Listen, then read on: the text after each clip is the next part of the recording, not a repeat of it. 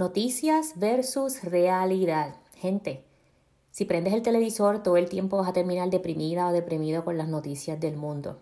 Pero hay una realidad y es que nosotros solamente podemos controlar lo que está a nuestro alcance, nuestras finanzas, algunas cositas de nuestra salud, lo que comemos, lo que hacemos día a día, eso sí está en nuestro control. Mi educación continua nunca termina y entonces estaba en una conferencia con unos financial advisors a ver qué podía aprender, ¿verdad? De, de tablas y estas cositas que uno busca online, de el SP 500 y unos ETFs y cosas de esas. Y ese señor empezó, un profesional, un financial advisor que estaba enseñándole tablas a la gente que quieren hacer day trading. Lo primero que dijo fue, long-term investors do not have to worry. ¿Ok? Así que si usted quiere hacer day trading, good luck. Pero para los que estamos en esto, invirtiendo de manera simple, automatizada, a largo plazo, a lo mejor no automatizada porque hace ETFs en vez de los index funds, esto es a largo plazo. Él dio el ejemplo del SP 500 y decía, las personas que invirtieron aquí hace 50 años no tienen de nada de preocuparse.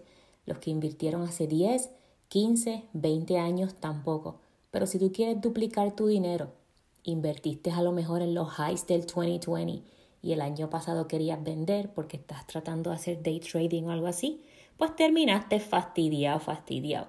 También dijo que ellos miran eh, la bolsa de valores como si fueran ciclos de cinco años, que usualmente en un periodo de cinco años hay tres años y medio para arriba y uno a un año y medio para abajo. ¿Qué nos quiere decir esto?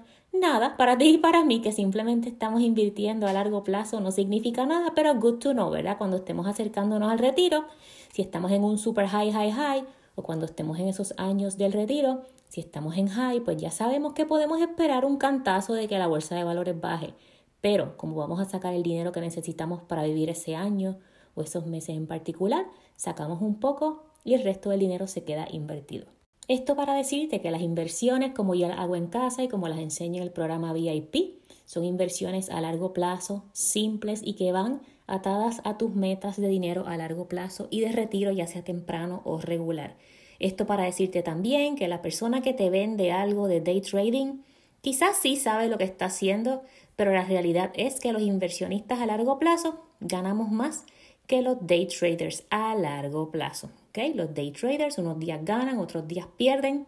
Siempre el que te está tratando de vender un curso de day trading te va mostrar los días que ganan dinero. Muy pocas veces o muy pocas de esas personas te muestran los días que pierden dinero. O a lo mejor esos días que ellos más o menos los trends dicen que van a perder dinero, pues no hacen nada y no ponen nada en el market, ¿ok? Pero siempre considera largo plazo. Para ti y para mí que queremos estabilidad e independencia financiera, largo plazo gana. Y lo último que dijo el Señor antes de terminar, market timing is not possible. ¿Ok? Market timing. ¿Qué significa market timing? Que tú crees que tú vas a ganar vendiendo ahora porque te crees que sabes. No, gente. Poquito a poquito Vamos a educarnos, vamos a tomar control de lo que podemos, como dijimos al principio, las noticias versus la realidad.